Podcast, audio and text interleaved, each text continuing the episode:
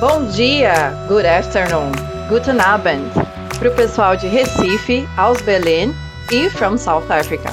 O tema do podcast de hoje é motivado pelo Dia da Visibilidade Lésbica, que é dia 29 de agosto, e por isso a gente só tem mulherão da porra com a gente hoje. Eu vou apresentar para vocês a Geórgia. Oi, meu nome é Georgia. É... Eu diria que eu sou queer, se eu posso usar uma identidade. Não é muito falada no Brasil, eu imagino, mas vamos por aí. É... Eu gosto de mulher, bastante. E eu gostaria de falar muito sobre isso hoje. Que bom, a gente também. Maria Eugênia. Gênia, a gente não te ouve.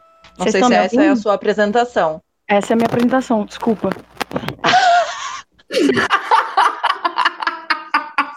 é por isso que geralmente eu sou sucinta, porque não dá muito certo. Tudo bem, a gente conta com a sua participação no resto do podcast. Giovana! Oi, gente, eu sou Giovana. É... Eu tô chegando aqui hoje, né? Eu não fiz os outros é, podtax, então eu não tô ligada de como se apresenta, mas eu sou Giovana, eu sou bi, e tenho muito interesse nessa discussão também, por isso estou aqui. Que bom, a gente também está muito feliz de ter aqui. Thaís Guabiraba, oi Guabi. Oi, gente, eu sou a Thaís. Estamos é, aqui hoje para falar de mulher, que é uma coisa muito boa, né? Vocês não vão. Ninguém discute. Isso aí. Também acho. E eu, que sou a Nath, é, do Disruptive Mindset, e para hoje eu sou a heteroflexível. Mais uma vez.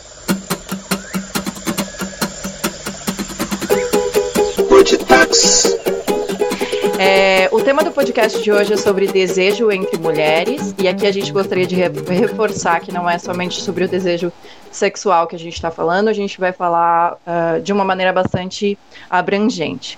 Então, além desse significado que talvez seja o mais utilizado, que seria ter vontade ou querer, é, a palavra desejar ainda tem o significado de ambicionar. E mais, interessante, mais interessantemente ainda, na filosofia, muitos autores famosos se dedicaram à definição de desejo, como Freud e Deleuze, e tem uma grande indefinição sobre a consciência ou a inconsciência da existência desse desejo, ou mesmo das suas causas. E então, para trazer talvez uma definição breve e para fomentar a nossa discussão, para fins práticos, vamos comentar que desejo poderia ser uma aspiração ou um anseio, consciente ou inconsciente, que muitas vezes não se faz acompanhar de uma tentativa clara de obtenção do objeto desejado. Eu queria saber de vocês, meninas, é, que comentassem um pouco sobre como que é o desejo de vocês por mulheres. O que, que realmente caracteriza esse desejo para vocês? Essa pergunta é muito difícil, cara. É mesmo. É mesmo. É, tem alguma, alguma diferenciação que vocês sentem quando vocês é, quando você sabe que você tem o um desejo por uma mulher? É, é muito difícil isso. Não, eu ia falar que eu acho que antes de, de, desse desejo pela outra, né? Eu acho que aqui a gente pode usar tudo no feminino, né? Por enquanto. É, eu acho que tem um desejo que parte do, de, de si, sabe? De um talvez de um reconhecimento, de talvez um uma atração que está relacionada também a um corpo, mas para além da, da, relação com pessoas. Então, não sei, para mim acho que a chave está um pouco nisso também, na, na, na relação do desse, desse igual, assim, desse corpo que é próximo, que é parecido, ou que não é também, mas que é atrativo de alguma forma. Não, então... A Nata levantou a questão da, da onde surge, né? De como que a gente percebe esse desejo é, por mulheres, da onde surge, da onde vem. E aí eu, eu, eu disse que, que pode ser uma, uma das possibilidades, seja que esse desejo parte é, de um corpo que é próximo do nosso. Tipo, né, que, que é um desejo que vai por um reconhecimento, talvez, ou por um, um, um afeto ao nosso próprio corpo e que aí a gente também projeta no, em outros corpos, corpos. É, eu, eu ia falar, eu ia falar nisso, né? Sim. Mando ver. É, eu não, eu não, eu não sei se, eu acho que eu nunca pensei dessa forma de reconhecer o meu próprio corpo ou, ou algo assim. De, nunca, tipo, é como se fosse é um outro corpo, é uma completamente separado de mim mesma, digamos assim. O que, o que é, em todas as suas formas, me atrai. Eu não sei explicar como que esse. Como, é, não dá para explicar. É uma coisa que eu não consigo falar que ah, o desejo é, que eu sinto sobre mulheres é diferente de desejo por outros corpos que não femininos. É, é desejo. Tipo, é um. É simplesmente isso. E, e, muito mais do que o, a, a, própria questão sexual mesmo. É em tudo que é, que é envolvi, envolvido. Eu me apaixono por mulheres, eu fico louca, eu perco a cabeça. é, que é, bonito isso. Você falou e, e... que é muito mais do eu... que uma coisa sexual, é uma coisa, não sei, para mim é uma coisa assim, o que me mobiliza, o que desperta meu interesse, tipo, o que me faz querer estar tá perto, assim. E não sei, o sexual para mim é meio que uma consequência, assim, disso, sei lá.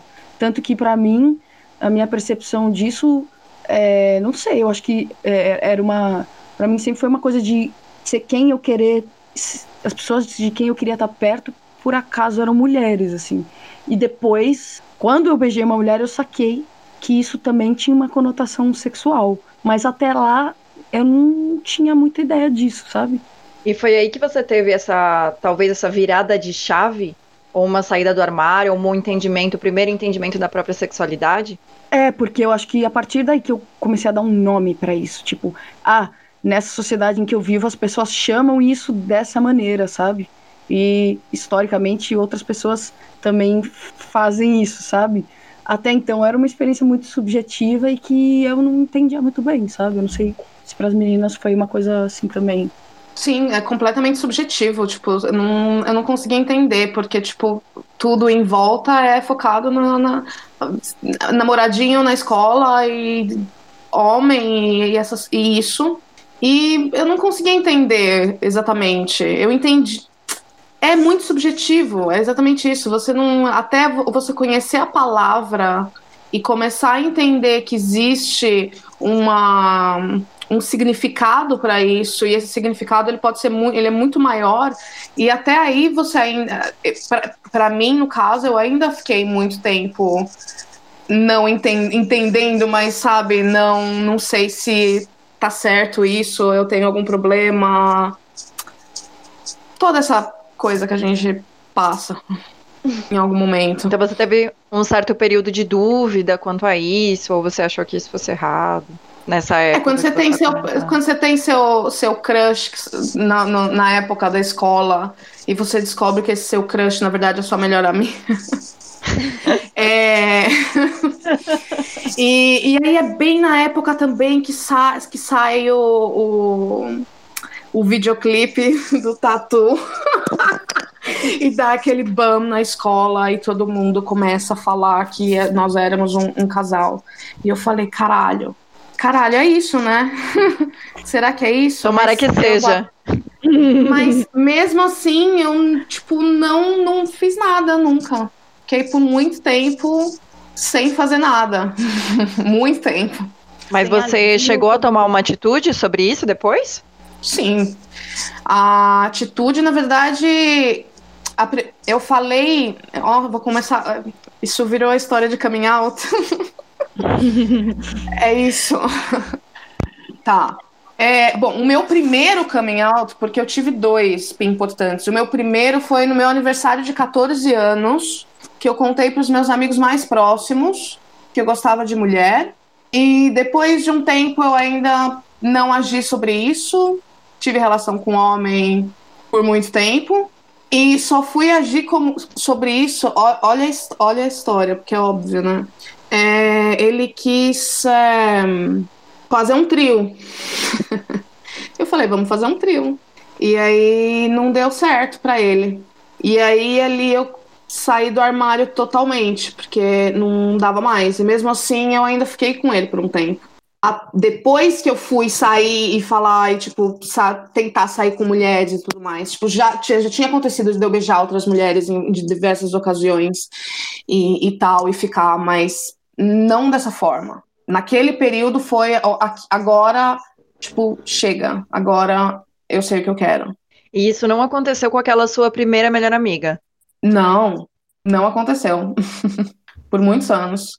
É eu acho que o, o desejo tá nesse caminho, né? Eu acho que ele, de alguma forma, quando a gente tá nesse processo de entender que, esse, que esse, essa atração, esse desejo, né, que, é, que às vezes começa por uma amizade, né, para aquela pessoa que você está mais próximo, que você fala assim, nossa, gostando dessa pessoa, não sei porquê, né, essa, né, essa mulher, essa, essa amiga, essa pessoa que eu conheci, ela, é, ela me atrai de alguma forma eu não consegui entender, até você conseguir traduzir é, esse gostar para a questão de, ah, estou desejando ficar, eu acho que tem um, um, um, caminho e no meio desse caminho tem um, um ou não essa saída do armário, né? Esse coming out, sei lá.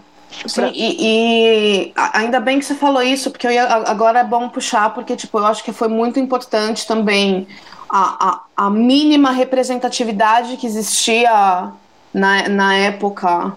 Eu já, a gente já pode falar na época, né? A gente já tá um pouco mais velho. É, não é, tipo, eu lembro, eu lembro de assistir, de, de trocar o canal na casa da minha tia, que ela tinha é, TV a cabo. E eu nem lembro o canal que era, passava El World. E passava, tipo, eu acho que era um horário meio estranho também e tal. E eu lembro que eu ficava e eu ia escondida pra assistir. E se vinha gente do lado, eu trocava. E ali eu já, tipo, já tinha sacado alguma coisa. Tipo, você tem que se ver. Naqueles pequenos momentos que você se vê, você começa a entender um pouco melhor sobre você mesma também. Meu, na verdade, eu aceitei participar desse podcast muito porque por essa fita que a Eugênia tava falando, apesar de ter cortado, de quando a gente conhece as outras pessoas, a gente meio que cria uma linguagem para se conhecer, sabe? Porque a minha sexualidade, para mim, ainda é uma confusão. É, não que eu tenha dúvida sobre é, ter desejo por mulheres e por homens também, mas porque eu sinto muito forte, acho que por ter vindo de uma família extremamente conservadora, uma coisa bem reacionária. É, eu, eu, eu, sinto uma dificuldade em deixar fluir de forma leve a minha sexualidade com homens, mas também com mulheres. E eu acho que com mulheres tem esse peso, esse peso da hegemonia que eu tava falando, né? E cortou. Que é, tipo, de saber que a repressão vai vir, sabe? Porque vai. É, e eu acho que é isso, assim, tipo, na minha. É, não, foi uma, não foi um coming out fácil, é, na verdade, minha mãe tá sempre em negação em relação a isso, né? Ela finge que nada tá acontecendo, feijoada. E, e sei lá, é, assim, fica esse peso da lei na minha cabeça, assim, sabe? De tipo, ah, não. Porque, é, por exemplo, quando eu tive um relacionamento mais, é, mais sólido, né, com uma menina, eu sabia que em algum momento ia vir muita treta a respeito disso, sabe? Porque. É, com a minha família, enfim. Porque ah, porque eu acho que, porque eu acho que é, cria-se essa ideia, né, de que há um roteiro para a gente viver a nossa vida e esse roteiro é muito normativo e patriarcal, né?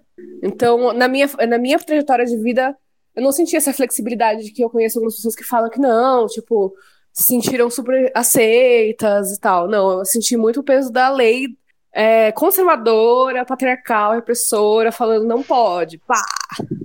E Gi, então, teve algum... mais assim. Uhum. E teve alguma uh, algum fator externo que te ajudou uh, nessa percepção e nessa e, e, a assumir a sua sexualidade? Eu acho que ter encontrado pessoas é, que não eram normativas fora da minha da minha bolha familiar foi o foi o que fez com que eu conseguisse é, entender que é possível, sabe? Uhum. Então, tipo, é essa fita de, mano, ter um, um, um lugar seguro, ter pessoas que, que é, não endossam essa normatividade, para mim foi bem, bem significativo, assim. Naquela fase, assim, quando a gente tá, tipo assim, tá no meio da adolescência, começando a sair da adolescência, enfim, tipo, 17 anos, assim. E para vocês, assim, é, para você também, de quando a gente está comentando um pouco desse, eh, justamente dessa virada de chave, talvez, mas vocês se lembram de ter sentido esses desejos quando na infância mesmo, e talvez não tenha entendido, e aí depois que vocês passaram, talvez, é, por algumas situações que vocês entenderam esse desejo? É, é foi assim para vocês? Ou vocês só passaram a perceber esse desejo depois de muito tempo? Como foi? Olha, para mim aconteceram alguns atos falhos, assim, sabe? Sabe quando você tem uma melhor amiguinha? e aí você começa a sentir uma, um, um, alguma coisa que é muito embrionária de uma paixão, porque você ainda é muito pequena, né? Tipo, sei lá, você tem 7, 8 anos, você ainda é muito nova, né? E aí você começa a sentir uma, um, algo que você não, tem, não sabe dar nome, mas que é sua melhor amiga, e aí você não sabe bem como lidar com aquilo. Mas para mim foi muito nessa chave da melhor amiga, assim, sabe? Muita pra mim também, a minha. Essa trajetória, né, da melhor amiga, é curioso. eu tinha uma melhor amiga que passava dias na minha casa, enfim, eu morava em Florianópolis e meio que as coisas eram meio longe, sabe? E aí as pessoas iam umas nas casas das outras e ficavam dias lá. Então, é... e aí quando ela ficava dias na minha casa e quando ela ia embora, eu chorava, gente, copiosamente. Assim, eu sofria muito quando ela ia embora. Tanto por eu ficar sozinha, quanto por eu ficar sem ela, assim, sabe? Meio que não tinha alguém que substituísse. E aí, eu, e não, eu não posso atribuir isso exclusivamente a uma atração, né? Uma atração afetiva. Tem muitas coisas aí junto, né? De talvez não ter, é, não ter outras pessoas para relacionar também, o sentimento de solidão, enfim, né? Algumas outras coisas talvez, mas com certeza existia aí uma, uma forte tensão, é, tensão atrativa, assim, uma, uma afetividade muito grande. Ah, isso muito nova, acho que uns nove, uns oito, de oito a onze anos, assim, mais ou menos. Ela era dois anos mais velha que eu. E... Mas isso é, acontecia também com outras. Uh, passou a acontecer depois com as outras melhores amigas que eu tive também, né? Então, essa. Talvez uma certa carência, uma, uma afetividade muito grande. É, começou a ser uma afetividade quase sexual por um, é, depois de um tempo, assim, né? Que, em que eu realmente sentia uma atração é, e algo assim. Mas não deixava de sentir atração por homens, né? Então é, quando eu comento que eu sou heteroflexível, eu, eu atribuo porcentagens, né? Quanto, como, quão por cento hétero eu estou hoje? que é mais ou menos isso, porque é, é algo bem fluido. É, é, mas é um pouco isso, depende do dia, depende das pessoas. É, às vezes, e tem pessoas que te apaixonam mais do que outras, né? É mais fácil você dizer que, que você se apaixona por pessoas e atribuir algumas características a elas que talvez alguns homens tenham mais né? É, do que falar, não, eu só gosto de homem, né? Nath, é, posso então, fazer uma pergunta pessoal? Com certeza, estamos aqui para isso. Por que que você escolheu essa identidade heteroflexível? Porque eu... Porque eu não consigo me identificar com nenhuma outra identidade. Eu não consigo me identificar com hétero, eu não consigo me identificar. Eu me identifico hoje em dia mais com hétero do que com outras identidades, justamente por isso que eu tô comentando com vocês, né? Mas eu não posso dizer que eu sou hétero estrita, porque eu gosto e fico de vez em quando com mulheres, né? É, eu, não sou, eu não me considero bissexual, porque eu, hoje em dia, é, ainda eu tenho visto algumas características em mulheres que talvez não me agradem tanto. É, não, não me agradem tanto, porque também não são todas as mulheres que são assim, mas enfim, eu espero que vocês entendam mais ou menos o que eu quero dizer tá? É, é, tem um pouco dessa parte do desejo, né? O desejo, é, ele meio, ele tem um, quase que um limite, assim, quando, tá, quando eu tô com mulheres, eu ainda não me vejo em uma relação com uma mulher, tá?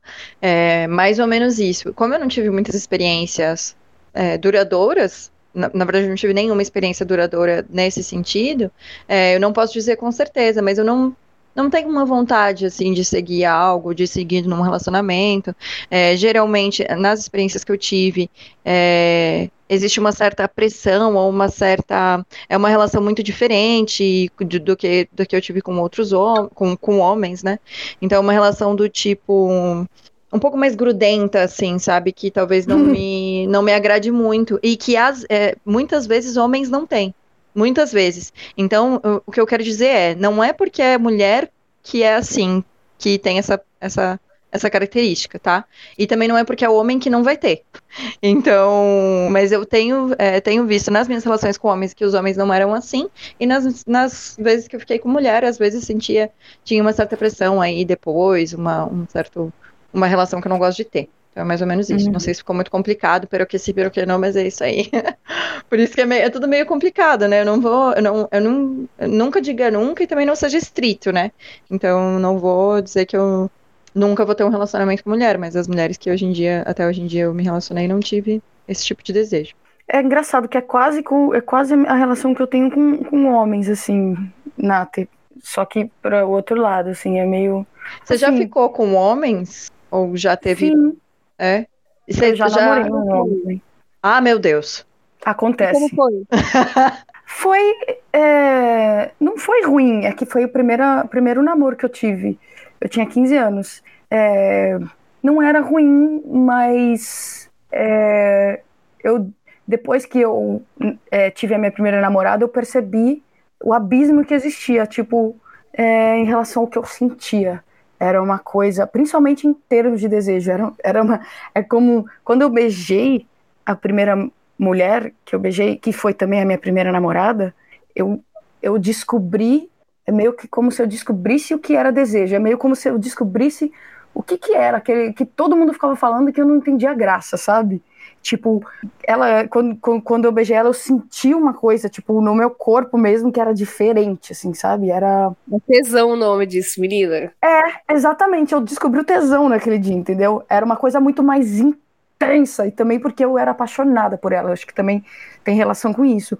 Mas é porque é isso, com- quando, eu namorava, quando tinha o meu namorado, não era ruim, e mas, mas era como se eu tivesse um, um, um amigo que eu me dava bem e que a gente se beijava, sabe?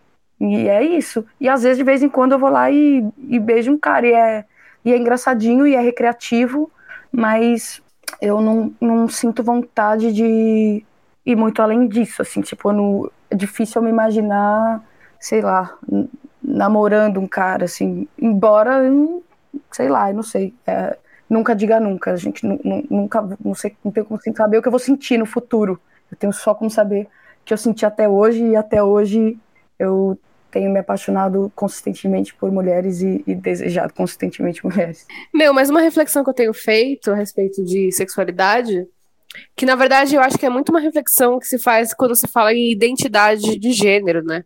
Que é a respeito da performance, porque eu acho que a a orienta- as, as nossas orientações sexuais elas não estão relacionadas apenas a quem a gente quer chupar, né? E dar ou comer. A gente tem a ver com a nossa performance também, né? Então eu acho que é, mais consciente ou não, tem a ver com o quanto você quer se colocar de determinada maneira, em determinado grupo, que envolve um pertencimento, né? Eu percebo isso muito por conta da bissexualidade, assim, quanto o pertencimento ele é um não lugar, é, e eu percebo isso nas pessoas bissexuais que eu conheço, assim, que há esse não lugar do perten- eh, em relação ao pertencimento, tanto que a grande discussão da, da bissexualidade é a invisibilidade, e justamente porque é isso, né? Qual que é a performance que é possível é, dentro dos, dos paradigmas que estão estabelecidos nessa sociedade, sabe? Uhum. Uhum. Gente. Todo mundo reflexivo. Eu tava aqui pensando a, a- na hora que a Eugênia falou que tinha já se relacionado com homens, que a Nata ficou meio assim, tipo, o quê? Como assim? Mas eu acho que é um Surpresa. caminho. É, é um caminho que muitas mulheres lésbicas passam, assim. Eu É acho um caminho não muito conheço. comum. É, não, não conheço nenhuma menina que fala assim, nunca fiquei com homem na vida e só fiquei com mulheres. Se alguém conhecer, me Eu apresente. conheço porque algumas, mas eu acho que- é mais comum a gente ouvir. Existem, é, são as Golden, Golden, Golden Lesbians. Stars.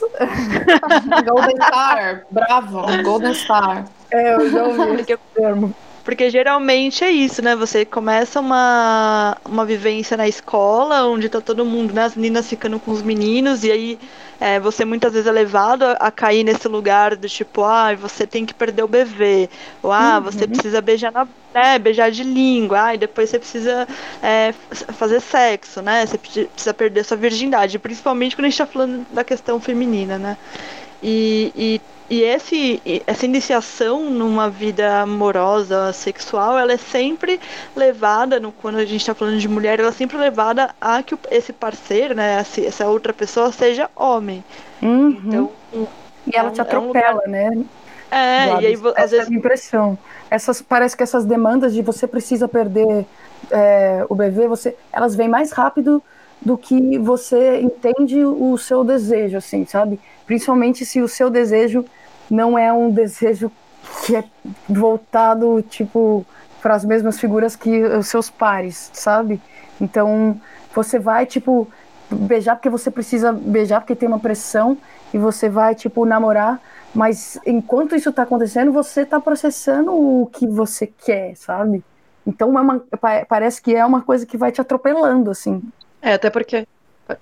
É, lembrei daquela situação em que, mesmo na escolinha, né, o, as crianças entram na creche e a partir do momento que começam a ter algum tipo de amizade com, a, com alguém do sexo oposto, aí já começa a falar que é namoradinho, né? Isso é muito esquisito, gente. A criança tem tipo 5 anos.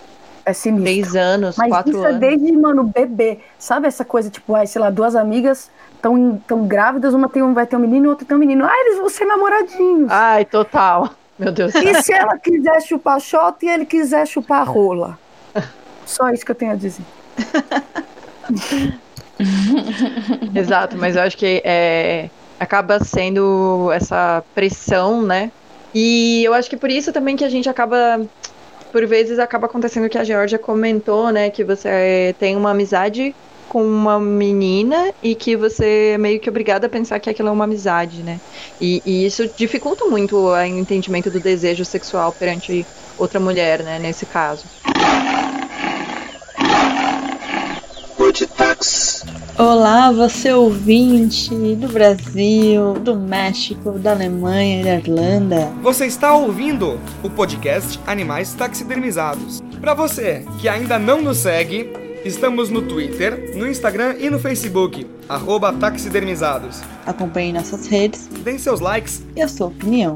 Você também pode nos ouvir em outras plataformas como Deezer, Apple Podcast, TuneIn, Google Podcast, SoundCloud, YouTube e Anchor. Dúvidas? Nos escreva em animaistaxidermizados@gmail.com.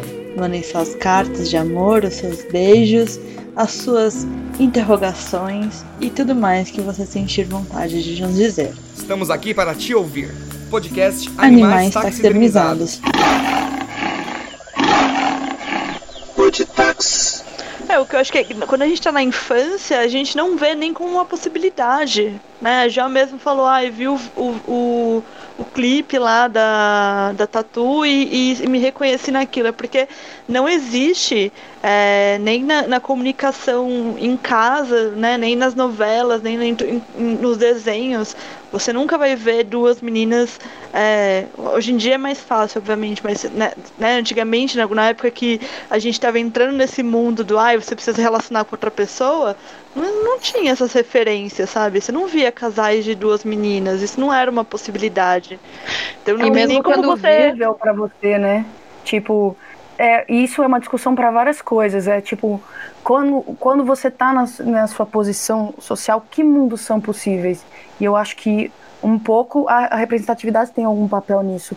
Se você é negro, que mundo é possível para você? O que você percebe outros negros fazendo? Se você é mulher, que mundo é possível para você? É possível ser astronauta? Você vê outras mulheres sendo astronautas, sabe? E se você é mulher, que mundo é possível? É possível amar outra mulher sendo mulher? E, é difícil você perceber isso, leva um tempo. Por quê? Porque você olha pro lado e não, e não tá acontecendo em mais nenhum lugar. Só tá acontecendo de- dentro de você, sabe? E às vezes quando você vê um. É como às vezes quando você vê um filme, é como se. É como se você enxergasse, caralho, esse mundo é possível, entendeu? Esse mundo onde, tipo, é, você pode am- amar outra mulher, você pode transar com outra mulher, você pode casar, sei lá, ou fazer o que quiser- quiser fazer orgia, sei lá, entendeu? É porque enquanto você não tem essa representatividade, você tem que ficar achando que você tem que reinventar a roda, né? É, fazer tudo do zero, porque não tem ninguém como você, né? Ou você É muito- acha que você tá errado na É muito difícil, né? Eu acho que as pessoas, algumas É, e pensam, aí vem ah, muita eu preciso culpa, né?" criar isso aí, mas eu acho que grande parte pensa, se todo mundo se sente assim, por que caralho eu não me sinto, sabe? Aí você acha que você tá errado. E a repressão do desejo, né? É, você não quer aceitar aquilo, porque é como aceitar que você que tem uma coisa errada mesmo. Então você vai abafando aquilo e vai tentando encontrar dentro de você, ah, mas eu olhei para aquele cara e achei bonito, então pelo menos eu não sei lá, não desgosto de homem, sabe? Você vai meio que negociando com você mesmo. Pelo menos para mim foi assim. Tipo, como se eu fosse negociando com, comigo mesmo as coisas que eu sentia para encaixar num lugar que não era exatamente o que estava acontecendo dentro de mim, sabe? Sim. Pra mim, E eu acho que esse tema da é, invisibilidade dos, é, dos casais homoafetivos mulheres. Pode falar, Jorge. Não, fala, fala, continua. É, mas tem muito a ver com aquela. Com, com a gente ter muito mais pontes de amigas, né? É, então a gente vê muitas amigas é, que são muito juntas, e aí, inclusive, quando vê um casal que é um casal lésbico, fala, ou, ou um casal né, entre duas mulheres, a gente é, fala, ah, é sua amiga, e de isso ser confundido, né? Ou do contrário também, às vezes você tem uma amiga e não é casal e, e, e, é, comentarem se você é lésbica.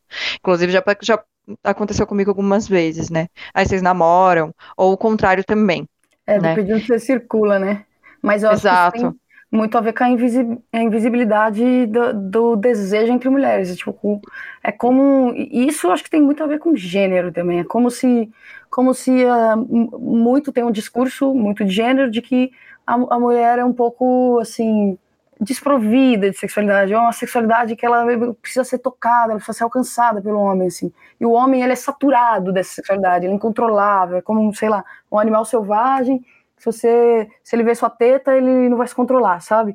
E aí o, que acontece é que isso isso se projeta no- no- na maneira como as pessoas entendem relações entre homens e entre mulheres. Então as pessoas veem as relações entre homens como é, uma coisa pervertida, saturada de sexualidade, que não consegue se conter, sabe? Que, que, que vai acontecer ali furtivamente apesar de tudo.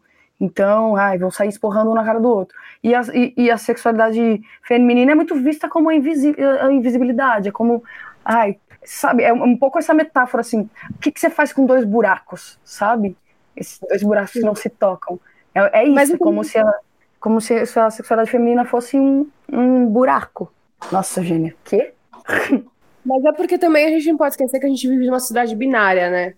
E não só em relação Sim. a gênero, mas em relação a tudo. né? Existe o bem e o mal. Aquele que cuida e aquele que é cuidado, né? É, o que é o que é agressivo e o que é passivo. E aí, eh, nesse sentido, o homem acaba ficando nesse lugar do que é ativo, do que provê, do que é bélico. E aí todo o escopo da masculinidade está nesse campo, inclusive sexual, né? Uma coisa mais relacionada a Marte. E a mulher nesse, nessa, nessa coisa mais relacionada a Vênus, né? Que é doce, amorosa, que tá relacionada à beleza. Então o papel da mulher é o quê? Em muitos, em muitos casos. É claro que daí também tem o recorte de, de raça, né? Mas, é, a grosso modo, é um papel de cuidadora, né? E a cuidadora ela não tem desejo. Porque é o que o outro está precisando, sempre. É uma coisa da mãe também, né? Tipo, é como que essa, a mãe é, uma, é meio uma identidade total, assim. Se você é mãe, você não é, tipo, parece que são identidades que não se, não se, se chocam. Por isso que essa coisa, ai, a mãe lésbica. Então a mãe é como se fosse uma identidade total, como se fosse uma coisa que te esgota toda sua energia, tem que ser voltada para a maternidade, para o cuidado e para nutrir. E, e a mãe também não tem sexualidade, não tem vontade sexual, sabe? Então também E não tem desejos próprios, né? Sim, Hum, exatamente. sim. Tipo, ela não pode ter uma coisa que é da dimensão da- do individual e do, da subjetividade dela, porque tudo nela tem que ser sobre nutrir, sabe? E isso é total na identidade dela, esgota ela. Sim, e eu acho que o que a Gi comentou um pouco da, da- é, o que a Gi comentou tem muito a ver com identidade, com a sua própria identidade e isso versus a sexualidade que você tem, né? Que são duas coisas muito separáveis, né? É, em termos humanos, não em termos é, de sociedade. Então, se eu tenho desejo por homens, eu é, sou considerada como uma é, eu tenho uma feminilidade, né? E aí eu preciso ter, é, eu preciso ter desejo por homens para ser mulher, né? Eu preciso ter essa subserviência, é, é, é, um pouco isso, esse papel que a, que a Gi comentou, né? Que senão, caso contrário, eu não sou mulher, né? Então, e é um pouco isso, né? O que que significa ser mulher pra gente? Poxa, se eu não sou subserviente, se eu sou, ah, se eu sou uma mulher que não abaixa a cabeça para outras pessoas, inclusive não para homens, é, significa que eu tenho uma característica masculina e por isso eu sou homem? Ou o contrário, né? Ou se eu tenho um desejo por outra mulher, significa que eu sou menos mulher, né? É por isso Vocês que acham que- que Isso é ótimo. é muito importante quando a gente sente desejo sobre mulher, é, sobre homens, é, no caso eu e você a gente sente, é, que a gente pense o que, que a gente está desejando quando a gente deseja esse cara, sabe? Porque às vezes a gente está desejando, de certa forma, é, muito inconscientemente, algum nível de, de performance dentro desse escopo do que é essa mulher arquetípica, né? Que não é uma coisa libertadora pra gente, sabe? Eu percebo isso às vezes quando eu tô numa algum tipo de envolvimento com um cara, sabe? O quanto aquilo pode me colocar nesse lugar arquetípico, arquetípico da mãe, coisa e tal. Então acho que é uma, reflexão importante pra gente ter, assim, apesar de não ser o, o foco do podcast, mas só um parêntese. E também quando a gente tá em relação a mulheres, né? Porque daí o, o contrário também vale. Exato. Eu acho que essa, esse raciocínio sempre vale, é um pouco isso que eu estava comentando no heteroflexível, né? Eu tento ver quais são as. E, e não determinar que apenas homens podem ter aquelas características, mas que geralmente homens têm mais aquelas características que eu desejo, né? E por isso eu estava falando, não me, né? Se tiver uma mulher que tem esses, essas características, é, eu quero crer veementemente que eu não vou ser, é, que eu não vou me restringir a, a, a, a não me apaixonar por ela por conta disso, sabe? Que é um pouco isso, né? Quais são as características das pessoas que te trazem, que te trazem atração, é, independentemente de ser mulher ou homem, né? Para mim tem, tem sido um pouco isso, porque eu, eu identifico que eu tenho desejo pelos dois. Então, é, quais são as características da pessoa, né?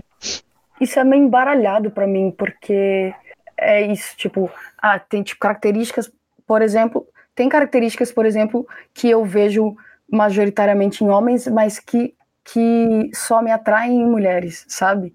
Então, sabe? E, e tem características que eu, que eu não acho tão desejáveis em mulheres que, e que talvez eu achasse que, tipo, despertariam mais desejo em homens pra mim. Então, tipo, isso vai muito do seu desejo, porque essas coisas acabam se embaralhando muito, sabe? E essa coisa, acho que essa coisa dos papéis também, de, de como, como a gente performa gênero, também assume um, um lugar, um lugar que é, que, que é interessante de pensar, tipo, dentro das relações entre mulheres, sabe? Sei lá. Eu queria que a, que a Guabs e a Gel falassem um pouco também, que elas estão muito quietinhas. Eu queria.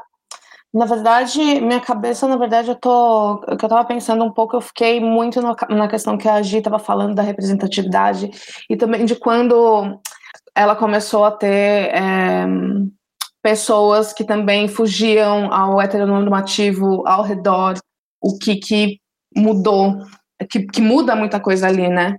E para mim, é, o que, que acontece? Porque, tipo, quando eu saí do Brasil, eu tava naquela primeira relação grande com o homem. Eu estava ali. E eu vim para a Grécia e eu fui parar em Volos, que é uma cidade do interior, digamos assim. Tem tipo 60 mil habitantes. É um negócio assim, e tipo, não existia absolutamente nada. Um barzinho gay, um point que as pessoas se reuniam. Tipo, não existia absolutamente nada. Nada. Vocês não estão entendendo. Não, nada. Era, era impossível. Era, não, não tinha um, um, um escape, não tinha.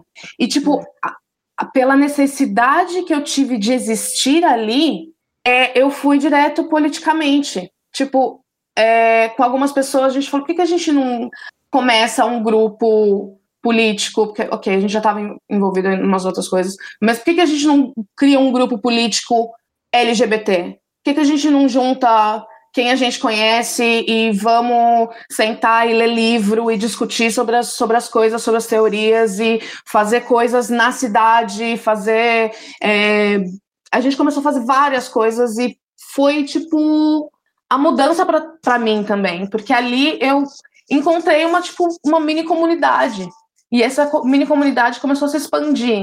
E aí é, eu descobri que existia isso em outras cidades. E aí tudo ficou desse jeito. Então, se eu vou para outra cidade, eu sei para onde eu para onde eu tenho que ir agora, porque ainda que é muito é muito pequeno as coisas. Depois você vê que, tipo, existe todo aquele outro mundo de pessoas que, tipo, existem como, uh, como pessoas lésbicas, como pessoas bissexuais, mas vivem completamente numa, norm, numa normatividade. Como é que eu, Sabe? Eu não sei se vocês entendem o que eu quero dizer. Tipo, existem muitas é muito normativo.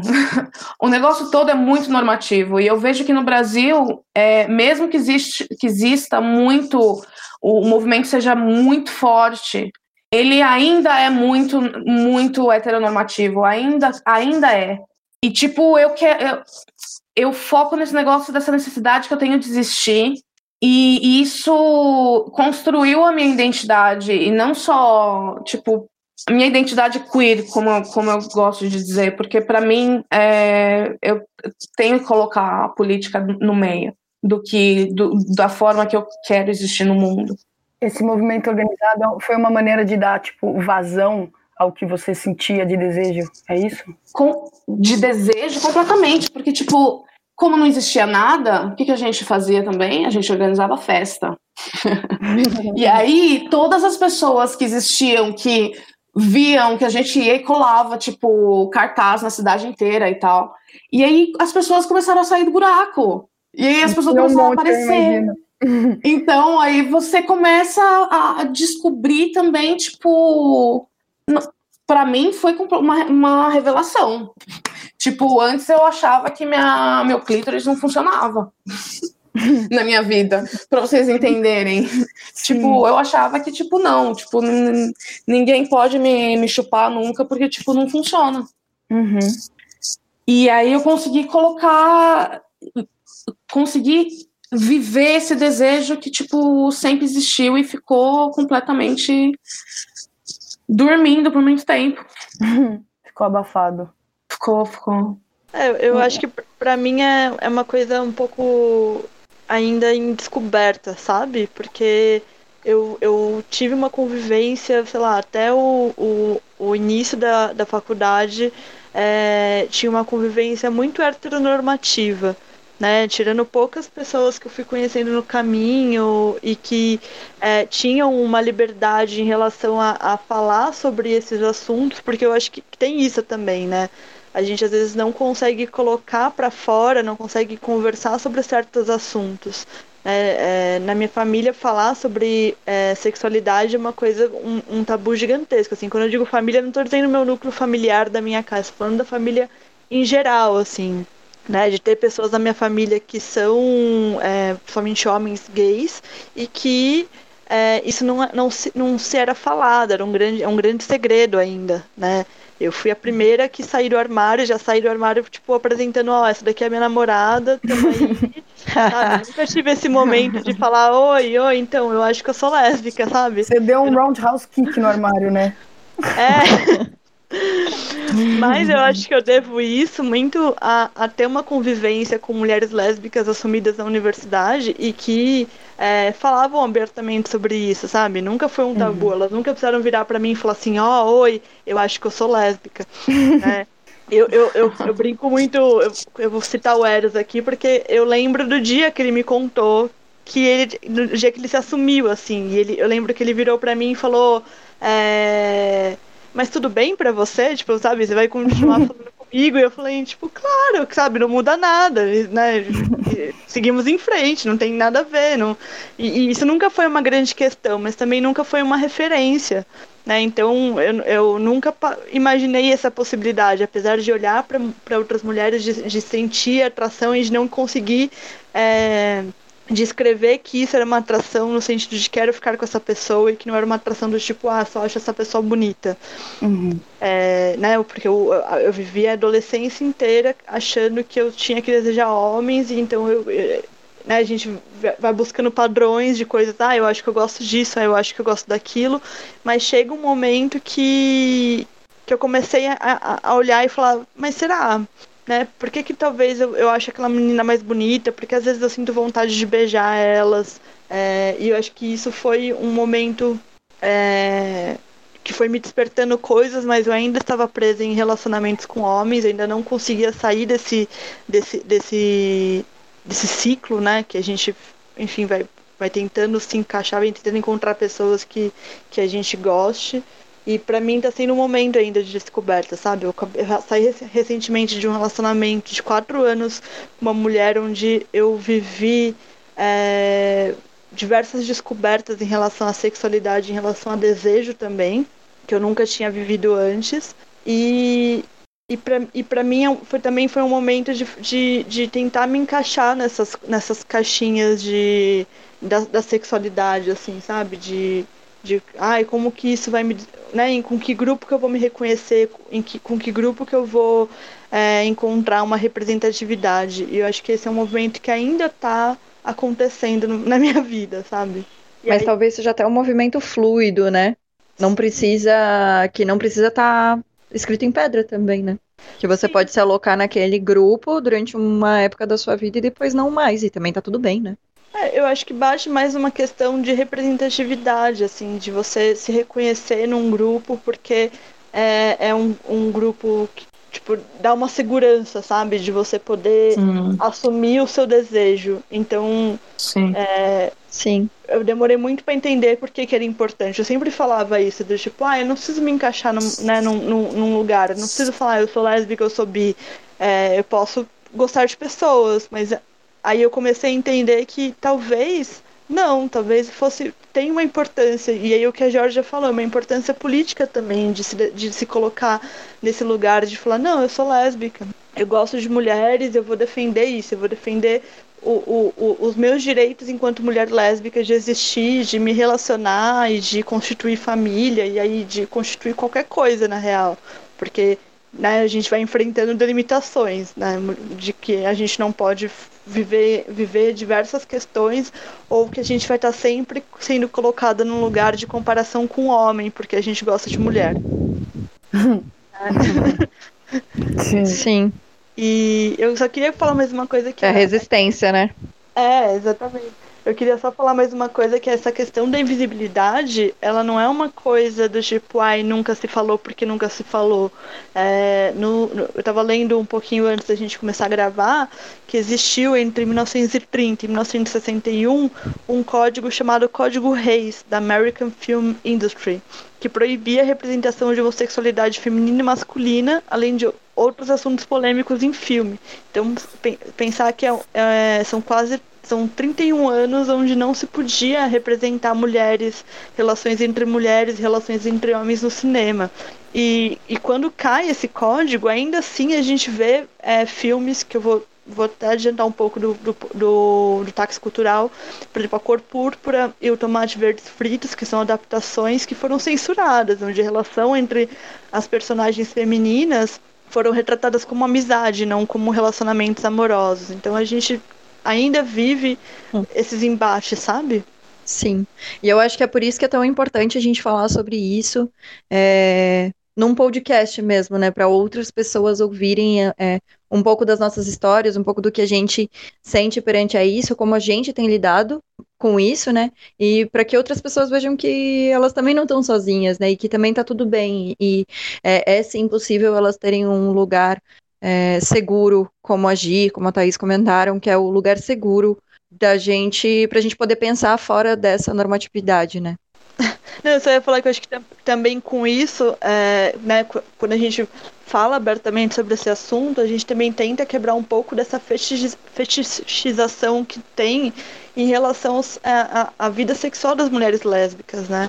Eu acho que está sempre sendo colocado em comparação com as mulheres héteros, é, do, do, quanto que esse desejo sexual, então, ele é mais aprove bem aproveitado. vou usar esse termo bem de forma péssima mesmo, porque eu acho que a gente tem que, que não existe uma comparação nesse caso, mas que fala dessa questão de um conhecimento do próprio corpo que não está é, exclusivamente relacionado à mulher ser lésbica ou não, né? E sim a, a uma questão do autoconhecimento do corpo, né? Do, de você falar de, de sexo e é, desde um, de uma idade é, onde as mulheres conseguem já entender o que, que é certo e o que, que é errado, no sentido de, tipo, ah, é, estupro é errado e se tocar e se conhecer é, é, é um caminho que pode ser um caminho certo, sabe? Então, também falar abertamente sobre isso é quebrar essa questão de que as mulheres lésbicas têm uma vida sexual maravilhosa, ativa e é muito interessante, é muito sexy, é muito fetiche, sabe? É uma bosta como qualquer para qualquer um. Isso. Brincadeira. De- depende, gente. Como assim? É, como É assim? brincadeirinha.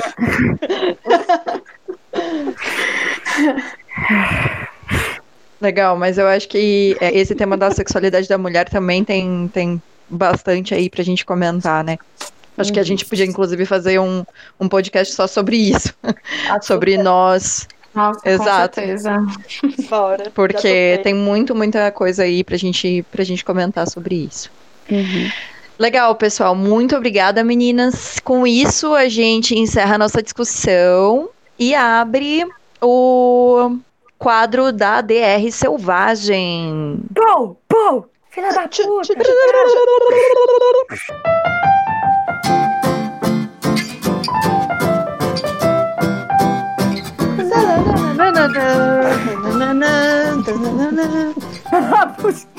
Gente, fazia muito tempo que eu não ouvia esse barulho. Por Elise. A DR selvagem. Ai. Bom, a DR Selvagem, é, eu vou sortear dois nomes das pessoas que estão aqui hoje é, para terem uma DR, para discutirem, e é isso. Não tem muito o que falar, vamos brigar. Meu Deus. Vamos, Vamos ver lavar aqui quem são. Sobre o que, gente? Sobre o que quiser. sobre qualquer coisa. O resultado é Georgia e Nate.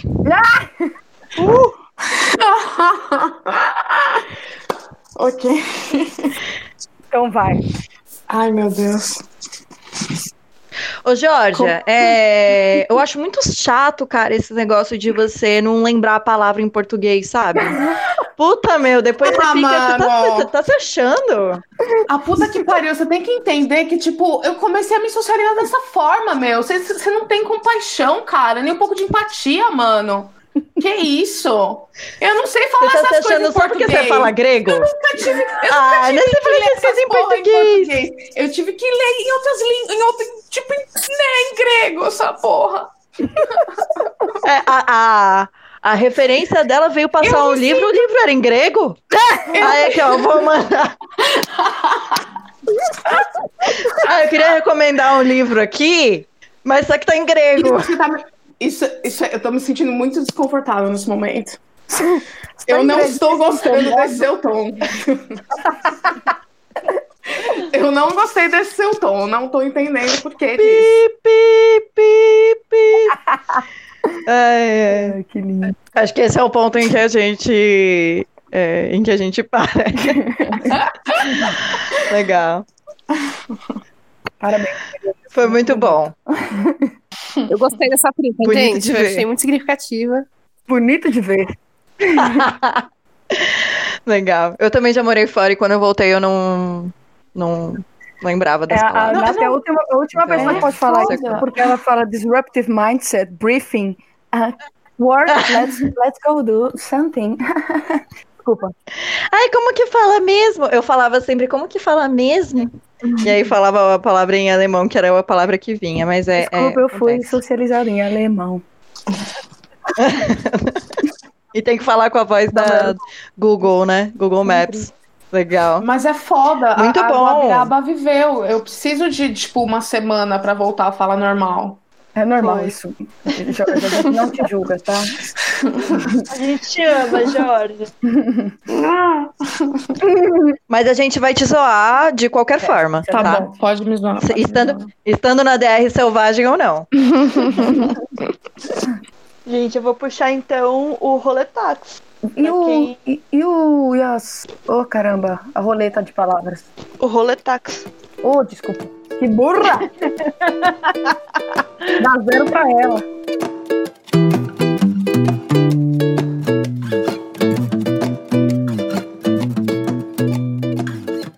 Bem, para quem tá ouvindo pela primeira vez, a gente tá fazendo agora o Roletax. O Roletax é o nosso é, é um nosso quadro onde a gente faz um sorteio é, de palavras aleatórias e a gente tem que discutir sem tentar assim achar um, um lugar nessa discussão. Então, bora aí. E as palavras são não? sobrancelhas, esquis e dia. Qual é a segunda palavra? Cabeleleila Leila. Cabeleleila Leila. Será que tem alguma Esquis. técnica pra fazer a sobrancelha usando o esqui? Esqui. Será que dá pra fazer a sobrancelha enquanto você está fazendo, está esquiando? Nossa! Acho que depende do dia, né? Acho que depende do dia. No dia. Tem dia que você precisa de um pouco mais de concentração, tem dia que não. Tem dia que você tá mais multitarefa. Ai, que absurdo. Gera mais três, Gomes. Vou Vai, girar. vamos. Tan, tan.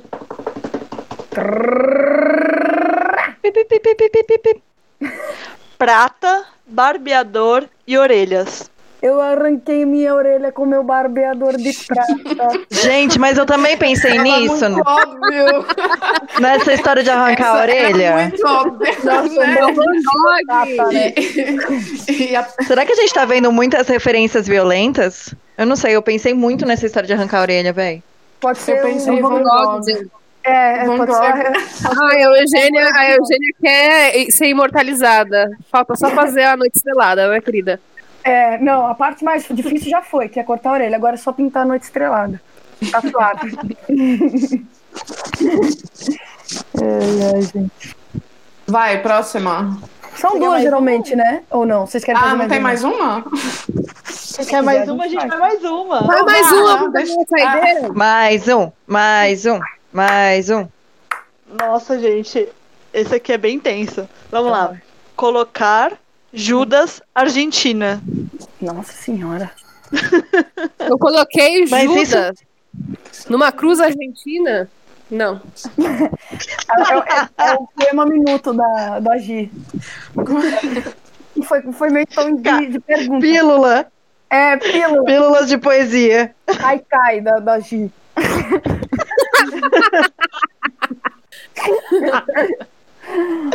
Muito bom. Envolvendo crucificação, é claro. Ah, sempre, Legal. né? O cristianismo ele perpassa a nossa realidade.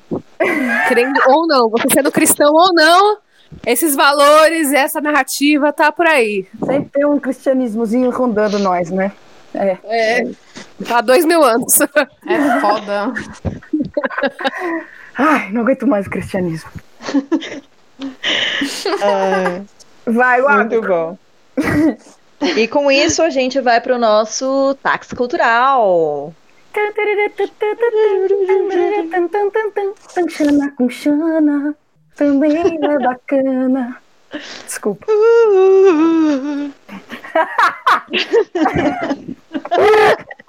o backing vocal da Gabi.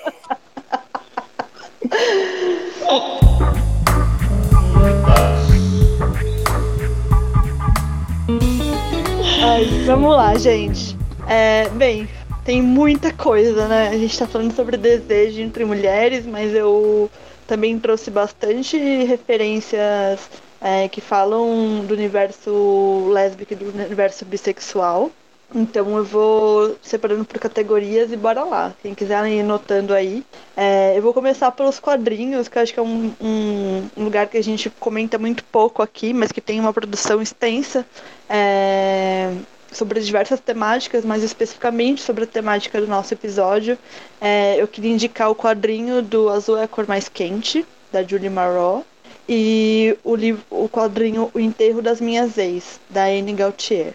São dois quadrinhos é, super curtos e fofos e que tratam bem dessa questão da descoberta da sexualidade. É, nos livros, eu vou indicar é, o, o que eu, o que eu já falei dos filmes, que é da Cor Púrpura, Alice Walker, o Tomates Verdes Fritos, da Fanny Flagg, e uma produção de poemas da Rayane Leão, que é uma autora brasileira, chamado Tudo Nela Brilha e Queima. É, passando para a parte dos filmes, É, eu vou indicar os, os, os, filmes que eu falei dos, é, dos livros agora, que é Tomates Verdes Fritos e A Cor Púrpura, mas como eu comentei anteriormente, foram adaptações censuradas, então elas vão falar da questão de desejo em um outro lugar, né? Que não é no lugar da, da questão explícita, né? Mas tem outros filmes que a gente pode citar, como O Retrato de uma Garota em Chamas, que é um filme super recente e que trata de uma forma lindíssima essa questão. O Flores Raras e o filme do Netflix Você Nem Imagina.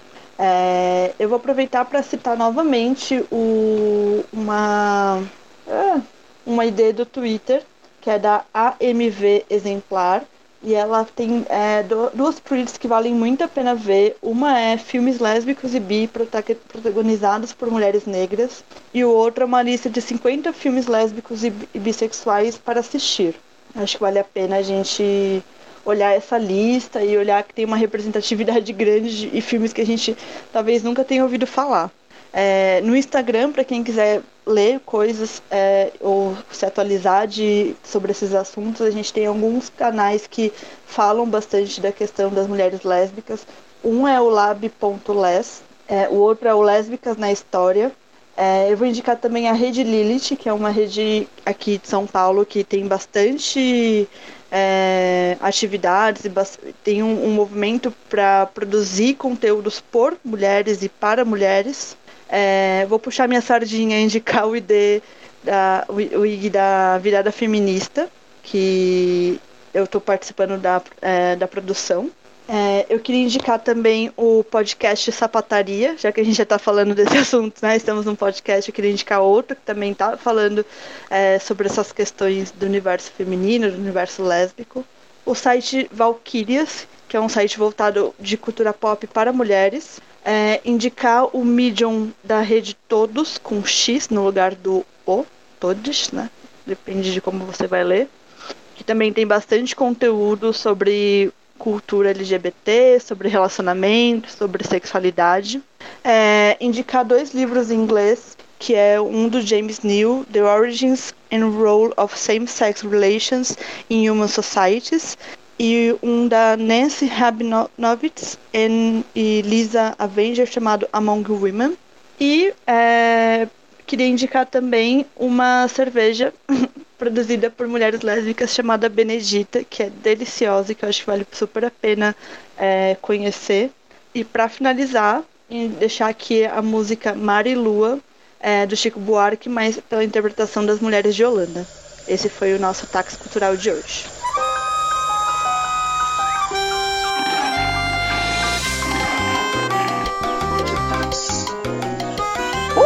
Muito bom! E é isso, com isso a gente encerra mais um episódio do podcast Animais Taxidermizados. Aguardamos você no próximo, esperamos que tenham gostado. Uh! Beijo, beijo, beijo, beijo. Turista, sapatona convicta. Eu não vou deixar a inveja me abalar pra sempre. Obrigada. Muito bom, espero que ocorra um fade out aí disso na, na edição, que vai ficar maravilhoso. Pode parar a gravação? Vou parar aqui. Sim.